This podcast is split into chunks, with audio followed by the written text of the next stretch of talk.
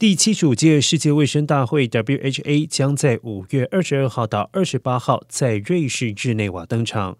美国国会近期通过有台法案，要协助台湾重获观察员身份。美国总统拜登选在签署期限最后一天的十三号签字，法案即日起生效。展现美国挺台力道。